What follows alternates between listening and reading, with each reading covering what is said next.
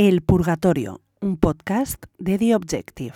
Eh, dicen que con la edad uno se vuelve más eh, conservador o conservadora. ¿Tú te has vuelto más de izquierdas? Sí, seguramente sí. Con la edad. Con la edad.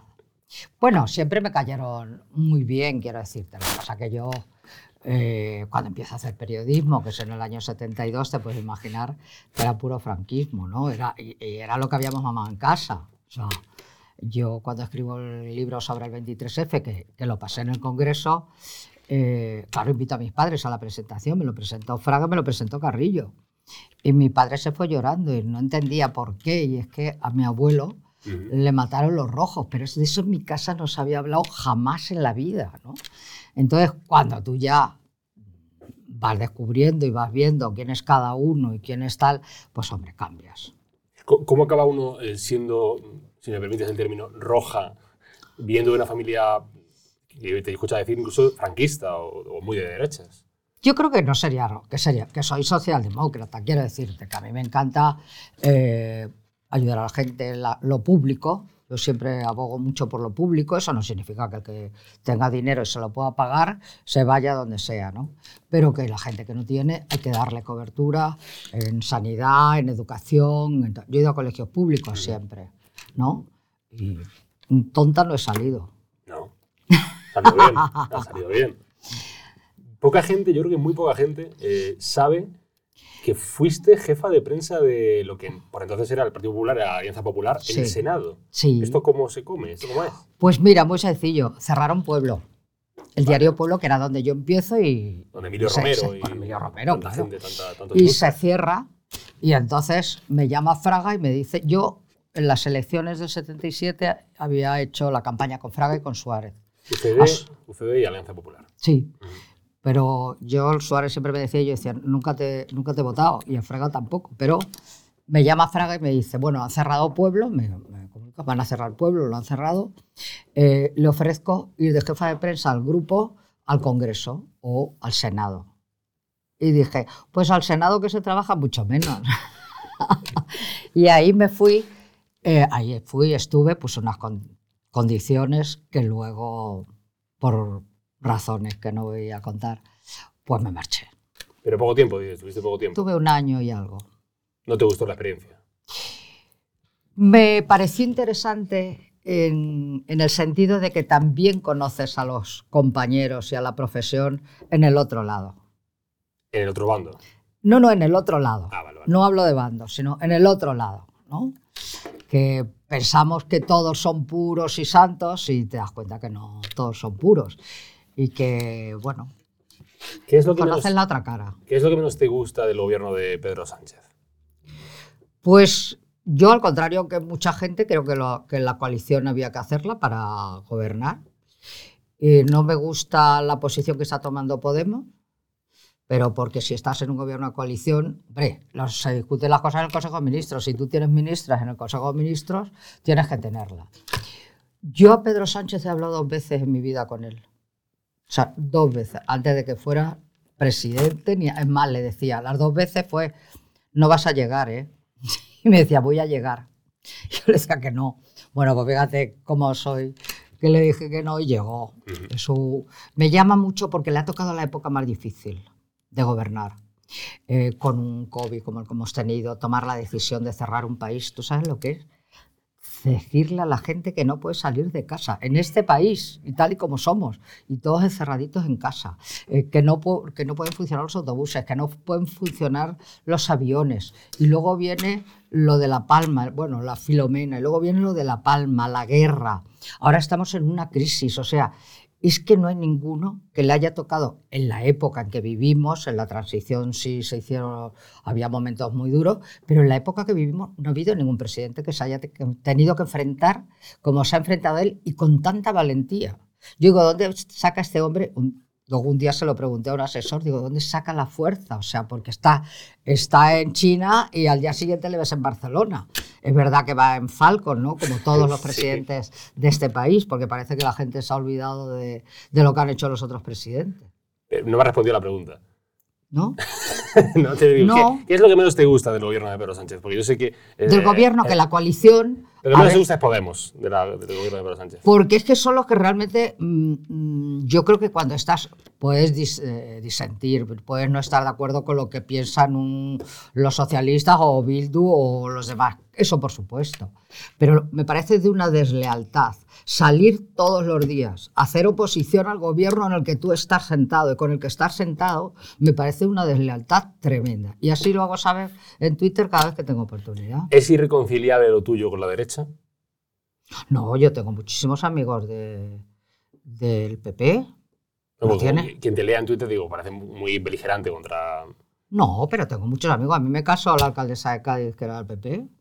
Es decir, que mantienes eh, amistades con el. Sí, quiero decirte, es que yo creo que tendremos que aprender a separar ¿no? en este país que no es un bando y otro bando, que no son bandos. Es, a mí no me gusta Ayuso, y lo digo todos los días. ¿Pero por qué? Porque no ha hecho nada. ¿Qué es lo que hace esta señora además de lanzar odio y lanzar eh, mítines en contra de los que nos piensan como ella? Que no sé si piensa algo, piensa más Rodríguez que ella. Entonces, pero eso no significa, yo tengo amigos, tengo gente conocida y bastante conocida de Vox y del PP y de todos los partidos. Pero es que no tiene nada que ver una cosa con otra. La maldad no tiene ideología. Bueno, unos son más que otros, unos son más corruptos que otros. Sí, hay de todo, pero eso es más, va más en las personas. Yo creo que va más en las personas. Tú puedes ser malo de derechas y puedes ser malo de izquierdas, ¿no? Em, ya estamos subiendo al purgatorio, en este purgatorio de Tío Objective, siempre preguntamos, eh, Rosa, eh, ¿cómo, cómo es eh, tu relación con Dios? Con la fe. Es que no tenemos. No, no, no, no tengo. Yo creo que mi abuelo decía que el cielo y el infierno estaban todos en la tierra, ¿no? Que eras buena persona o eras mala persona, pero que no, vais a- no ibas a ir ni al cielo ni al infierno. Y yo lo que trato es de ser buena persona. Y si yo puedo hacer un favor a alguien, lo hago. Y si le puedo buscar un trabajo a una persona que lo necesite, se lo busco. Colaboro con seis o siete ONGs. No lo digo para tirarme un farol, sino porque creo que hacen muy buena labor. No, cre- no crees en Dios, nunca has tenido la, la fe. Mira, yo me enamoré de un cura cuando tenía 15 años. Y fui a, fui a confesarme. Íbamos, entonces. íbamos todas las tardes, Sí. el grupo de compañeras y del colegio, íbamos todas a ver la cura porque era guapísimo. Y entonces fui a confesarme, pero a decirle que me había enamorado de un cura. Claro, sabía perfectamente que estábamos allí todas las tardes para verle, ¿no? Y me dice, ¿pero has tenido malos pensamientos? Y le dije, no, es que es muy guapo. No, fíjate, el tío se me la estaba tirando. Y le dice, ¿pero entonces no has tenido malos pensamientos? Digo, no. Dice, es que si no tienes nada, pues es que no te puedo dar la solución, solo si estás enamorada de él. Digo, pues sí, vamos, creo yo que estoy enamorada. Y me dice, no te doy la- la solución. Digo, pues no voy a volver, me levanté y me marché hasta hoy. Nunca más supiste de ese cura, ¿no? No. Qué pena. He conocido otros buenísimos, ¿eh? igual que he conocido gente en la Universidad del Opus, es gente estupenda. Pero no te has vuelto a enamorar de un cura. No. No se han cruzado, tampoco se cruzan mucho en mi camino los curas.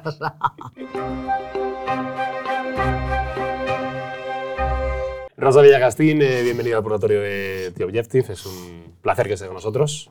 Gracias, Gracias. por invitarme. Gracias por a ti, por a ti. He preguntado antes, ¿te trato de tú o de usted? Me ha dicho, de, de- de tú. por Hay favor, gente, que usted me hace muy mayor y ya que- soy yo. hay gente que después me dice ahí en, en YouTube o en, o en los podcasts, me dicen, eh, insensato, tal, sin escrúpulos, porque la tratas de tú en vez de usted. Y digo, no, que eh, hemos hablado antes de la entrevista, para, para un, una- un Es que acuerdo. me hace más joven. Si Por me llamas de usted me veo como una tú- Tú abuelita. ya estás, eh, yo, te, yo te veo muy joven. Tú te No, sientes pero no joven. lo soy. Te sientes joven. Yo me siento joven. Eso es porque importante. yo creo que no está en el carnet de identidad, en la fecha de- del DNI, sino en la mente. Y el Ahí hecho queda. de estar con gente joven también te, te rejuvenece mucho. La gente joven va, va- va por mí. Sí. Ah, qué bueno, qué bonito. Qué bonito. Bueno, Rosa es eh, periodista donde llegó por casualidad. Por casualidad. Por casualidad. Fue cronista parlamentaria en aquellos años 70, 80. eh, pero se acabó cansando de la política. Se acabó- se acabó- porque la política quema mucho. No, es que estar 24 horas casi que estábamos en el Congreso, que llegábamos a las 10 de la mañana y había cuando había pues, los presupuestos, pues te ibas a las 3 de la mañana a casa y casi no hablabas con nadie que no fueran los, los diputados o los senadores, la verdad es que era muy aburrido. Ya llegaba un momento que ya no podías más. Y dijo, me paso la prensa del Sí, corazón, a la crónica Y social. es lo mejor que hice, ¿eh? Eh, no, no te has arrepentido de ello. porque además lo hice en el momento en que la prensa del corazón estaba en lo más alto, que fueron esos años 80 y pico, 90. Pues fíjate, Boyer con Preisler, o sea, Alfonso Guerra con María Jesús Llorente. Era un panorama muy divertido. Hace entrevistas semanales en 10 minutos, eh, sale en televisión de vez en cuando eh, eh, y además está muy activa en Twitter. Sí, En Twitter dando la batalla todos los días. todos los días. Todos los días. No te cansas de Me la batalla encanta. en Twitter. ¿Qué va? Eh, pues, hay gente que te, que te critica mucho. Sí, pero bueno, hay que aceptarlo también. Yo critico, es que tú no puedes estar en Twitter pensando que todo el mundo te va a querer. No. Lo único que no admito son insultos, porque yo no insulto. Eh, el que me insulta le bloqueo y punto pelota, ¿no? Pero que difieran de lo que tú piensas o de tal, a mí sí, me encanta. Pero yo veo cada dos por tres que digo, cada por tres sale, sale tu, sale tu nombre y digo, ¿qué, ha- qué ha dicho ya Ross? ¿Qué le, han, qué, han- qué le han dicho? ¿Qué ha dicho? Eso eh, te pasa habitualmente, que ves, dices, ay, de repente. Sí, hay gente que me dice, uy, pero gente sorprendente, ¿eh? O sea, eh, que, te, que te sigo en Twitter. Digo, pero es posible. O sea, a mí me sorprende que te sigan, ¿no? Pues sí, te siguen. Hace poco fue lo de, ¿cómo era lo de, lo de Gran Vía, que se lió por eso, ¿no? Hombre, claro. ¿Qué dijiste? 5.000. Que dijiste, bueno, no sé, pero dijiste, qué espanto. Hacía tiempo que no pasaba por Gran Vía, miles de personas dando vueltas, las aceras sucias, la mayoría de quienes llevan bolsas de la tiene más barata, que paren que me bajo.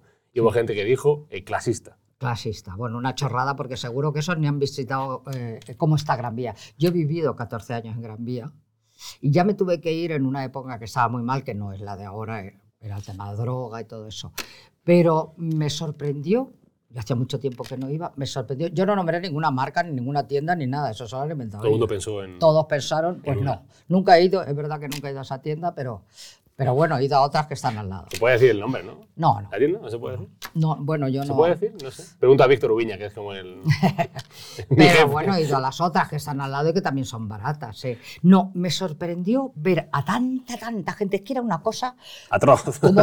A ver, yo vivo al lado del Bernabéu. Pues imagínate el día en qué partido que llegan Sí, en sí. masa, pues eso era la Gran Vía. Pero todos mirando al cielo y yo decía, ¿qué mirarán al cielo? Y luego, pues eh, cuatro con bolsas de esa tienda que tú Sí. estás pensando, Sí, sí. cuatro. Porque si dijeras, oye, es que van, las, las terrazas tiraban los papeles eh, al suelo. O sea, me pareció una degradación en la que es la calle más importante, junto con Serrano, Castellana, me, pare- me dio una tristeza enorme. Pero como si fuera un ataque de, de misantropía. No, me dio una tristeza decir, "Y, pero no sé por qué, por qué no hace. Era como- es que Madrid se ha convertido en un parque temático. Eso te da pena, o te cabrea. Me da mucha pena. Yo llevo en Madrid desde viviendo desde los 12 años. Y para mí Madrid ha sido, mi madre era de Madrid, Madrid. Y para mí mm, era la mejor ciudad del mundo. O sea, yo me iba de vacaciones donde fuera, a Nueva York, y estaba deseando volver a Madrid. ¿no? Y los mejores años de mi vida los he pasado en Madrid y seguiré pasándolos hasta que me vaya a Andalucía, que me parece que es el otro rincón del mundo donde, donde hay que vivir. Yo soy de Granada, pues Claro. es un paraíso. Eh, ya que estamos en el purgatorio, digo, para purgar, Sí. eh, ¿te arrepientes de algún tuit que has puesto o no? Dicho así ahora, bueno, ese la verdad es que ese podría haber afinado un poquito más, ¿no? ese podría haber afinado porque es verdad que me llamaron pija, fíjate, yo pija. Eh, sí, seguro que sí, que he puesto alguno que no. ¿Sigues sin perder la conciencia de clase? Yo no tengo conciencia de clase. No tienes conciencia. No. O sea, no tengo conciencia de pertenecer ni a los pijos, ni a no. Yo vivo muy bien. He trabajado mucho. Yo empecé a trabajar a los 17 años. Entonces, fíjate, no te voy a decir los que tengo, porque muchos se llevarían un alegrón. Pero muchísimo, muchísimo. Solo decirte que en periodismo 50, No está mal. que no está nada mal. Y ya llevaba lo mío. Entonces, no, lo que tengo me lo he ganado. Y no tengo ningún complejo. Sabes que hay gente que se va a escandalizar y dice, ¿cómo que no tiene conciencia de clase? Pues que, No, no. que piensa en sus orígenes. No, porque puedo pertenecer a la clase media. Pues si me dices clase media, sí, pero ¿quién es hoy la clase Ya. media? Ya, ya, ya. Es que eh, antes era más fácil de decir, pues este pertenece a la clase media porque vive en tal. Bueno, yo he vivido en tantos sitios en Madrid, no hay nada que me guste más que una mudanza. Bueno, vayamos al turrón. ¿Por qué crees, por qué crees que los directivos de Telecinco han decidido acabar con Sálvame? Bueno, yo creo que primero eh, se quitaron de en medio a Basile, ¿no? Ujú. Es verdad que hacía una televisión mm, que podría gustar o no. Era endogámica, empezaba en Sálvame y todos los demás programas iban mm, siguiendo a Sálvame. Eh, era de divertimento, no era ni política ni nada de nada. Pero se acercan las elecciones y unas elecciones peliagudas, ¿no? Y entonces ya habían avisado que lo iban a quitar, pero yo creo que lo han quitado, eh, bueno, según cuentan ellos, eh, ni siquiera los directivos sabían que les, anunciaron que lo iban a quitar. Y, ¿Y quién va? Pues Ana Rosa, porque Ana Rosa es más política que son los de, los de Sálvame, aunque Jorge Javier es bastante. Y, bueno, pues, pues eh, el presidente de, de la cadena, que Borja Prado, pues lógicamente tira para donde tira, ¿no? Que hacia la derecha. No, no va a tirar ni por los socialistas ni por los de Podemos. Entonces yo creo que les interesa tener esa parte, que es muy importante, de la tarde, eh, bastante cubierta en lo que a política se refiere, cubierta para que le venga bien al PP. Es decir, que tú eh, tienes claro que tiene implicaciones políticas el cambio, el cambio de. Bueno, se da cese todo. de- Primero está desgastado, es un problema que es verdad, que es ya un programa que, que son 14 años. Y luego ya había degenerado, que a mí no- lo, lo he puesto en Twitter, no me gustaba que, se, que saquen toda la porquería de los, de los colaboradores, porque creo que eso lo único que hace es desmerecer a los que tienes ahí sentados en una mesa. Si son tan malos, quítales, pero, pero no, no, no les saques si han hecho algo, si están todos los días sacando. es- No me parece que eso sea el camino. Pero es verdad que llenar cinco horas es muy difícil en televisión. ¿no? Ya no saben ni qué inventarse. Sí. Entonces, bueno, me da pena porque conozco a mucha gente de ahí, me da pena los que están fuera de pantalla, que es gente que trabaja y que, y que se dejan la piel. Y luego yo conozco mucho a Adrián de la Madrid, que es su padre fue el presidente de la comunidad de Castilla y León. Y bueno, pues estaba en el programa que yo estaba y le quiero mucho.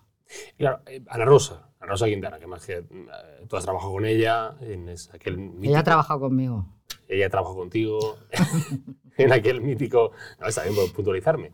No, porque el programa era mío. Claro, no claro. por por, otra digo, cosa. no, bien por puntualizarme. Eh, que me equivoco. Eh, ella trabajó contigo en aquel mítico Extra Rosa. Em, ¿Qué tiene Ana Rosa Quintana que no tenga ninguna otra? Bueno, Ana Rosa Prampara.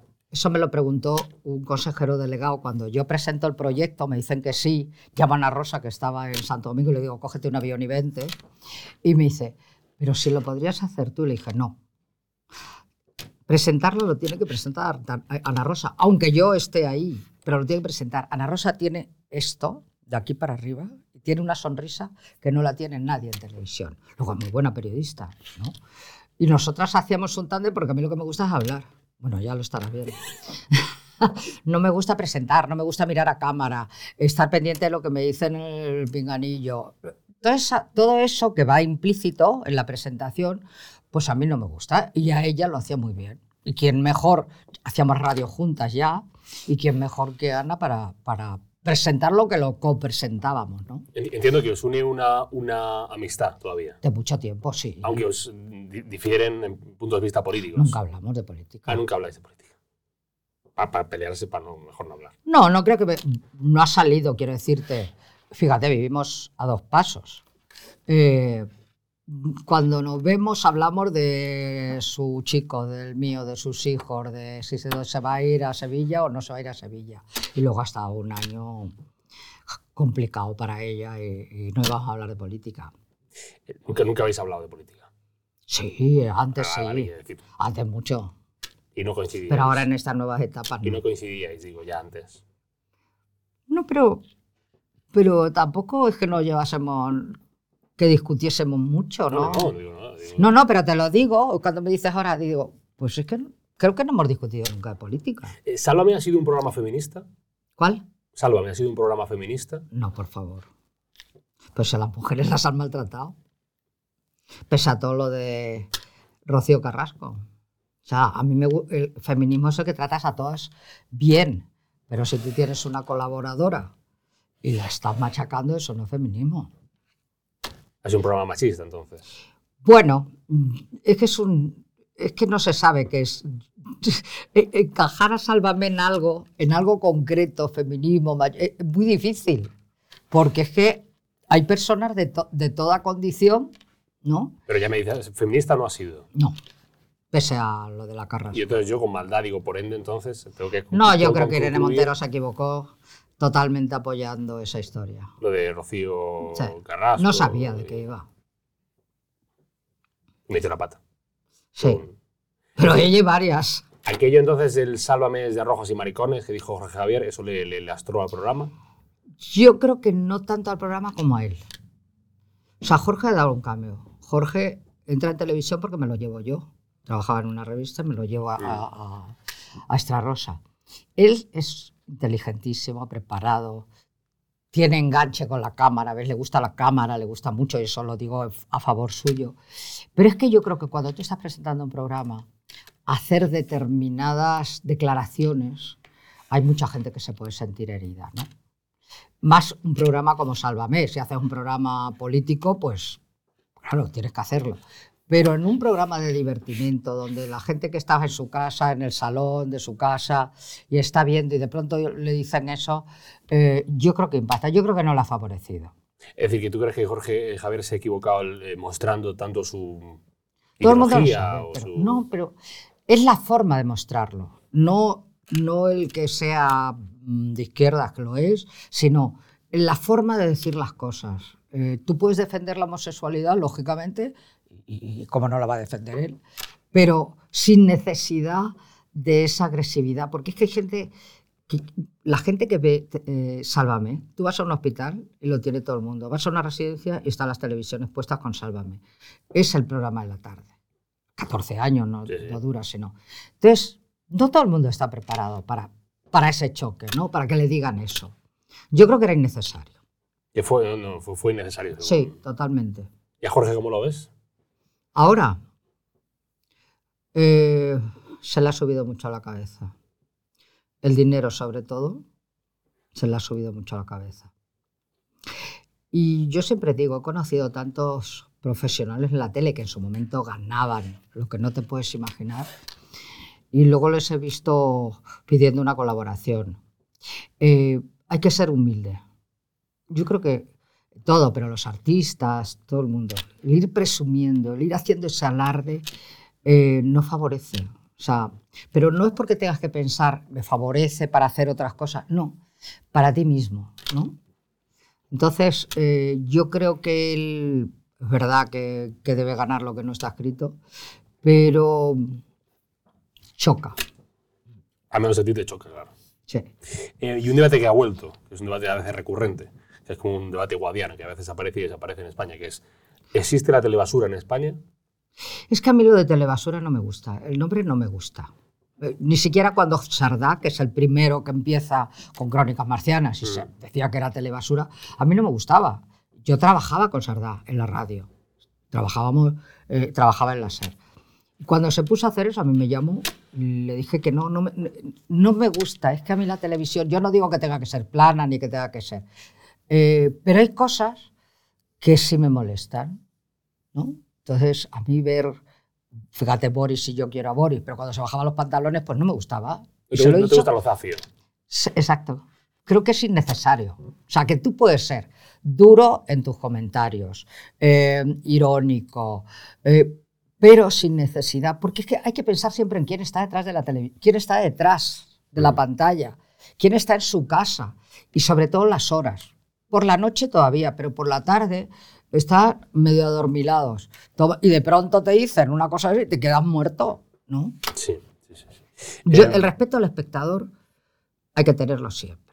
Tú tienes que saber en el periódico que escribes, tienes que saber en la radio que, que estás y tienes que saber en la televisión que estás, pero sobre todo tienes que saber quién compra ese periódico, quién compra. Eso no significa censura, eso significa saber dónde estás. Para hacer eh, pre- prensa del corazón, em, ¿cómo se gana uno la confianza de, de los famosos? No siendo amigo de ninguno. No eres amigo de ninguno. Bueno, sí soy amiga de Preisler, de Julio Iglesias, tres, No, pero no, no está muy mal, pocos. no está mal. Pero bueno, no, tampoco son muchos. No, porque ellos eh, lo- me lo han demostrado que también lo son, ¿no? Pero no sabes por qué. Porque también me he dado cuenta, igual que a los políticos tú podías hacer una crítica y al día siguiente te sonreían, o te sonríen, yo ahora no hago política, te sonríen porque es, es- forma parte de lo que hacen.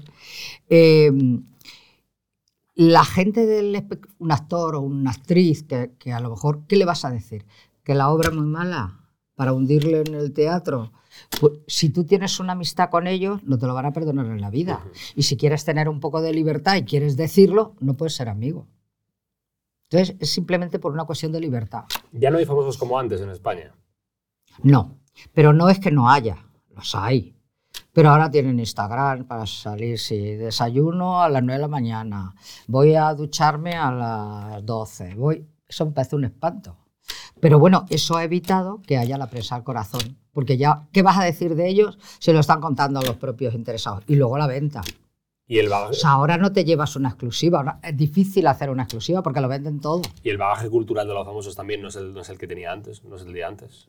Las vidas de los famosos son más aburridas. La vida no sa- No, lo que pasa es que como todo lo exhiben, como todo lo misterio. deja de tener. Claro, pero eso es como lo. Como, mira, en una ocasión le pregunté a un periodista, psicólogo, digo, ¿cuál crees tú que es el, el- el éxito de Isabel Preila? ¿no? no ha escrito un libro, no ha hecho tal, tal, tal. Y me dice, mantiene el misterio.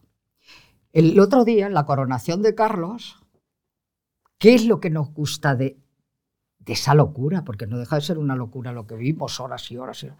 El misterio que se esconde detrás de todo eso. O sea, luego sabemos la parte oscura. No, el hijo no le hablan, al hermano eh, participaba en fiestas y en saraos y estaban apartados. Sabemos todas las miserias, pero en, ese, en esa fiesta lo que te enseñan es lo grandioso. Lo que la gente quiere ver, como cuando las películas de Hollywood lo que buscabas era ver a Elizabeth Taylor con esos ojos maravillosos y- y algo que aquí no teníamos, ¿no? Para hacer también prensa del corazón hay que saber lo que es el amor. Hay que saber, yo creo que eso en la vida tienes que saber lo que es el amor, lo que es el desamor, tienes que saberlo todo y haberlo vivido todo. Más especialmente en la prensa del corazón. En la prensa del corazón hay de todo también, o sea, hay gente muy normal y que lleva una vida normal y hay otros que... ¿Tú en qué grupo estás? ¿eh? ¿Tú en qué, en qué grupo estás?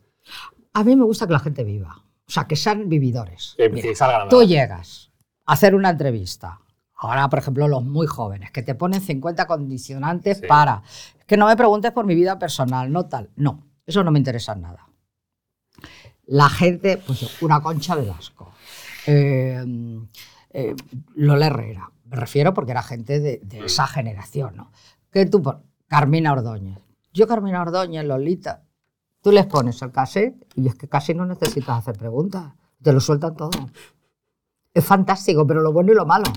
Y si no te lo cuentan para que lo publiques, te lo contaban para detrás, para, Mm. pero para que tú lo El supieras. off the record. Exacto. Em, como mujer eh, feminista y además al tanto de la actualidad, además hoy, hoy ha venido con el periódico, ¿no? ¿Con, qué? con el país has venido. Sí. Con el país, porque entiendo Bueno, que, yo compro El País y La Vanguardia. Son mis dos periódicos. entiendo que The Objective lo leerás en casa, como hay que hacer. No, porque sé que me nombran y, y me lo han dicho. Ah, y- te nombran. Vale, sí. vale. Bueno, ahora pues, Pero eso. bueno, no digamos qué porque el país ha atrasado. No, no, no. Eh, como, como feminista y además como mujer al tanto de la actualidad, ¿crees que hay una doble vara de medir entre políticas mujeres de izquierda y políticas mujeres de derechas? No. A ver, yo creo que es el comportamiento que tienen.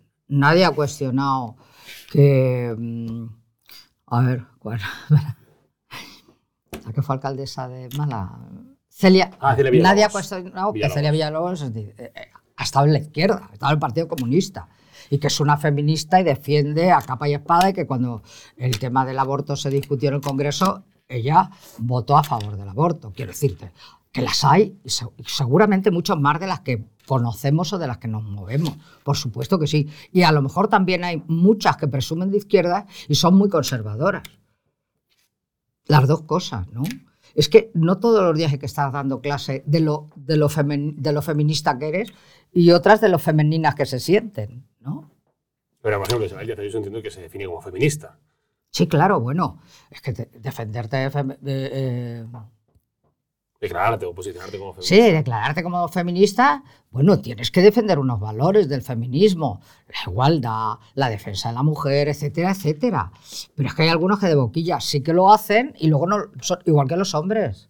O sea, no te creas que todos los hombres de izquierda es que defienden, defienden los valores, los defienden de cara para afuera, pero luego a lo mejor su comportamiento no es el mismo. Y otros que te sorprenderías de derechas que sí que los defienden. O sea, no los defienden y sin embargo sí son. So- son feministas sin saberlo. No sin saberlo, que a lo mejor no encaja en su mundo o en su círculo o en su...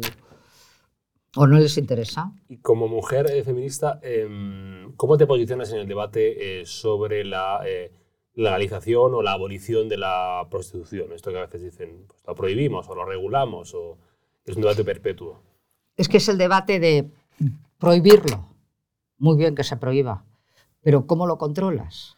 O sea, ¿cómo controlas que en un piso eh, no lo haya? O sea, no, que no tenga que ser en las lucecitas en la calle, sino que se vayan a un piso, pues lo que pasaba antes, ¿no? La- Las madame que se, tenía un piso y ahí iban. Eh, todo lo que sea vender el cuerpo de la mujer me parece tremendo. Parece tremendo. Es cierto que hay personas que a lo mejor se han visto abocadas a eso por sus situaciones económicas. Yo creo que ahora ya todo eso es menos, ¿no? Pero ha habido mujeres en épocas que se veían abocadas. Yo he visto en carretas, hablando de, de Gran Vía, en carretas, eh, una madre le decía a una hija, eh, es que si no me vendo, no puedo dar de comer a mis hijos. Entonces, eso, ¿cómo dices que no a esa mujer? ¿No? ¿Cómo, a ver, hay que ponerse en su situación, ¿no? Yo creo que esas cosas ya, todas esas cosas en España se van superando, ¿no? Pero muchas chicas lo hacen, muchas chicas lo hacen por conseguir dinero, por, pero eso ya cuando yo estaba en la universidad ya... Pero entonces entiendo que estarías a favor de regularlo. De Es que no sé cómo se puede regular. Pero tampoco sabes cómo se puede prohibir. No, yo, yo lo prohibiría, pero es que lo prohíbes, pero hasta que vamos a tener un guardia detrás de cada una, en cada piso, en cada luz, sitio de lucecitas, eh, que hubiera aquí un chiringuito, si nadie sabe, entran por esa escalera y bajan y nadie sabe. Es que no, son temas difíciles, o sea, son muy difíciles porque siempre va a haber, siempre hay un señor que quiere pagar. Los, ho- los hombres se sienten poderosos cuando pagan. Cuando pagan. Por eso existe la prostitución. Porque quieren tener a la mujer cogida por ahí. Y sobre la gestación subrogada también tienes opinión. Que sabes ¿Sobre? La gestación subrogada. A mí me parece. No, no, no, no, tengo mi opinión, yo que sí. No, no, yo he, eh, yo he apoyado a Ana García Obregón, he apoyado en este tema. Yo no he querido hijos. Quiero decirte que fíjate, yo no he querido, lo tenía clarísimo desde 18 años, que yo no quería hijos. No los he tenido. Nunca has tenido dudas, de dicho. Nunca, nunca, no. nada, No, no, nada. no, lo tenía clarísimo de siempre. No quería hijos. Seguro me he perdido muchas cosas ¿Te, buenas, parece, pero... te, te parecen un coñazo a los niños? No me parecen un coñazo, pero me- mi madre, que era muy conservadora, muy conservadora, me dijo una vez, si tú quieres hacer algo profesionalmente, no tengas hijos, porque te van a atar. Y te atan de por vida, no es que te aten un año, dos años, te atan de por vida. Me quedo aquí y nunca he tenido. Pero sí, hay, sí hay personas que quieren tenerlos, que tienen ese sentimiento. ¿Y por qué se lo vamos a impedir? ¿Y por qué se lo impedimos a Ana García Obregón y no se, los no se lo impedimos a las parejas de homosexuales o que, sí, que sí los tienen? ¿Por qué le criticamos a ella y no criticamos a las otras personas? Yo no critico a ninguno, yo tengo montones de amigos que han ido a Los Ángeles. No, no de viaje, quiero decir. para No, no, de- pero de verdad, para tener hijos y tienen hijos y son de Pero- lo más feliz pero del mundo. No, no entiendo, entonces, que me digas, eh, no entiendo yo, eh, el que sí a la gestación subrogada, porque es la libertad de, de la mujer Sí. pues, que, que acuerda eso, y que, y que me digas en unas condiciones. en las condiciones, Claro. pero que después tengas dudas sobre el tema de la, de la prostitución. Si una mujer No quiere. tengo, es que creo que es difícil, es más, es más fácil cogerte un avión, si tienes medios, irte a Los Ángeles o irte a un estado, a Miami, ¿no? Y tener un hijo que intentar cerrar todos los chiringuitos de España, porque te digo, cierras esos chiringuitos, pero se van al piso de arriba. Es, es que, ¿cómo se hace? Y porque tendrían, en este caso, tendrían que estar todos los partidos de acuerdo, porque ahí sí que tendría que intervenir la policía, tendría que, ¿sabe? O sea, que no sería cosa solo decir, vale, que ya no haya prostitución. La gente que va a ir a su casa, o van a ir a su casa, o van a ir tal. Es que eso sí que lo veo difícil. No es que yo estaría en que se prohíba, no, no. A ver, ¿cómo se legisla eso? A ver, de 11 de la mañana a 12 sí, por la noche no, ¿cómo se legisla? Es que es muy difícil. Es un tema mucho más complicado que, que el aborto. Y sobre monarquía, eh, ¿sigue siendo Juan Carlista? Mm, A mí no me ha desilusionado tanto porque le conocía mucho y tenía muy buena relación con él. Solo te lo esperabas. ¿no? No, no, pues no me el tema económico no tanto.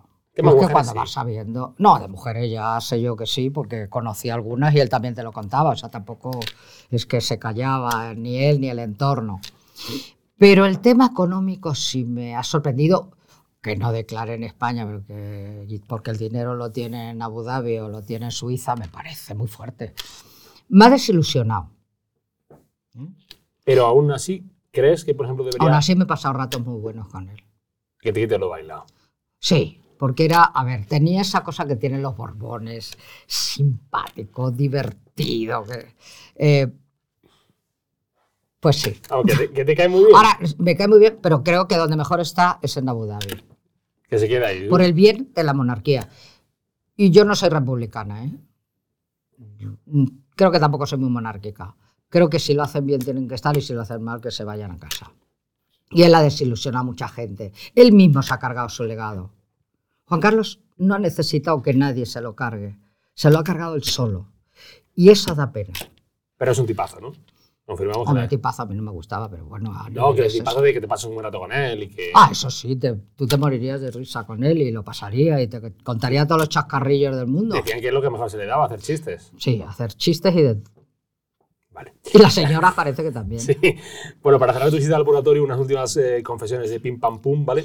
Em, ¿Alguna vez has abofeteado a alguien? Abofeteado no, pero mano, mm, a mí sí. Así. Sí. Mm. Una compañera del, del diario Pueblo, eh, que yo estaba sentada en la mesa con un subdirector y pronto vino ¡pua, pua! y es que le habían contado que yo había contado esas cosas, no que yo había dicho algo de ella. Y le dije, estás loca, hija, pero ¿No bueno". respondiste? no. Ahora somos amiguísimas. Ah, Se pasa todo el día llamándome para que pero si saber quién es. Sí, ¿no? voy a ver.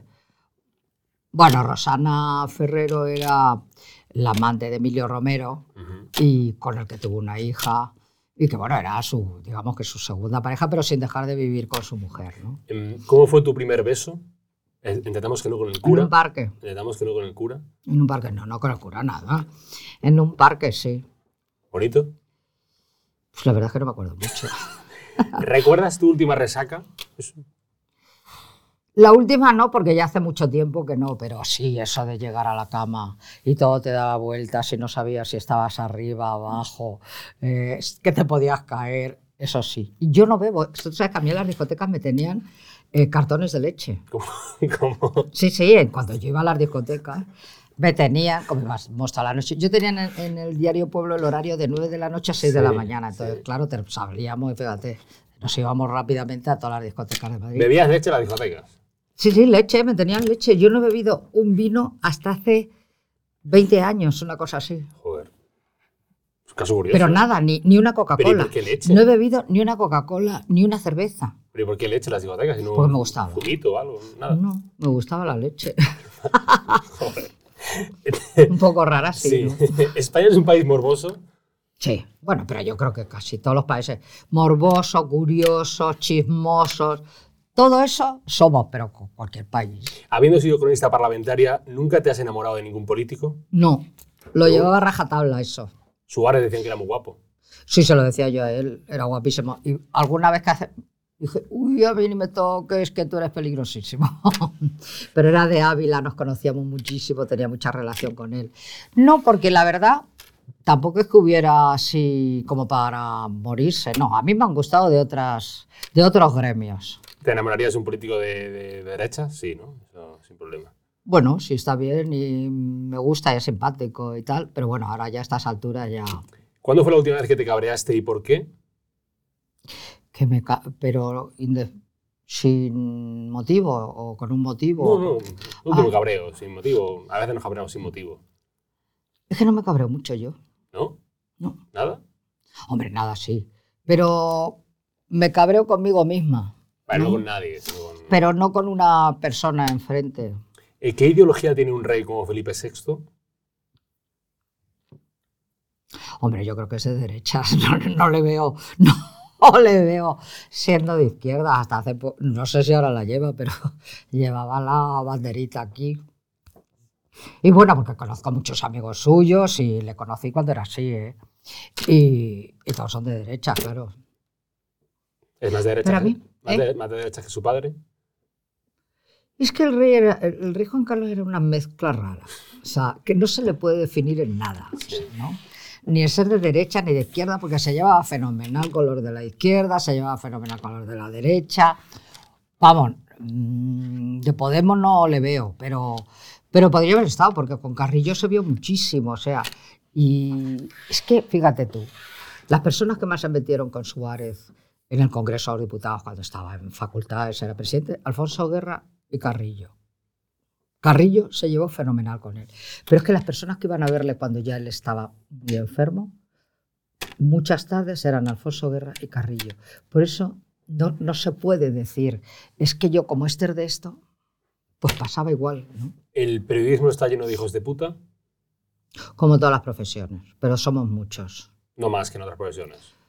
Hombre, más porque también nos dedicamos a poner y a sacar también lo peor de, de mucha gente, ¿no? O- Más que la a todos los niveles, a todos los niveles, económicos, familiares, de todo tipo, porque oye, ahora los, los programas de política son, vamos, que se ponen a un lado los unos y se ponen a un lado los otros y se dicen lo más bonito, ni te lo cuento. ¿Qué te gusta ver en la televisión? Me gusta ver, uy, te lo voy a decir.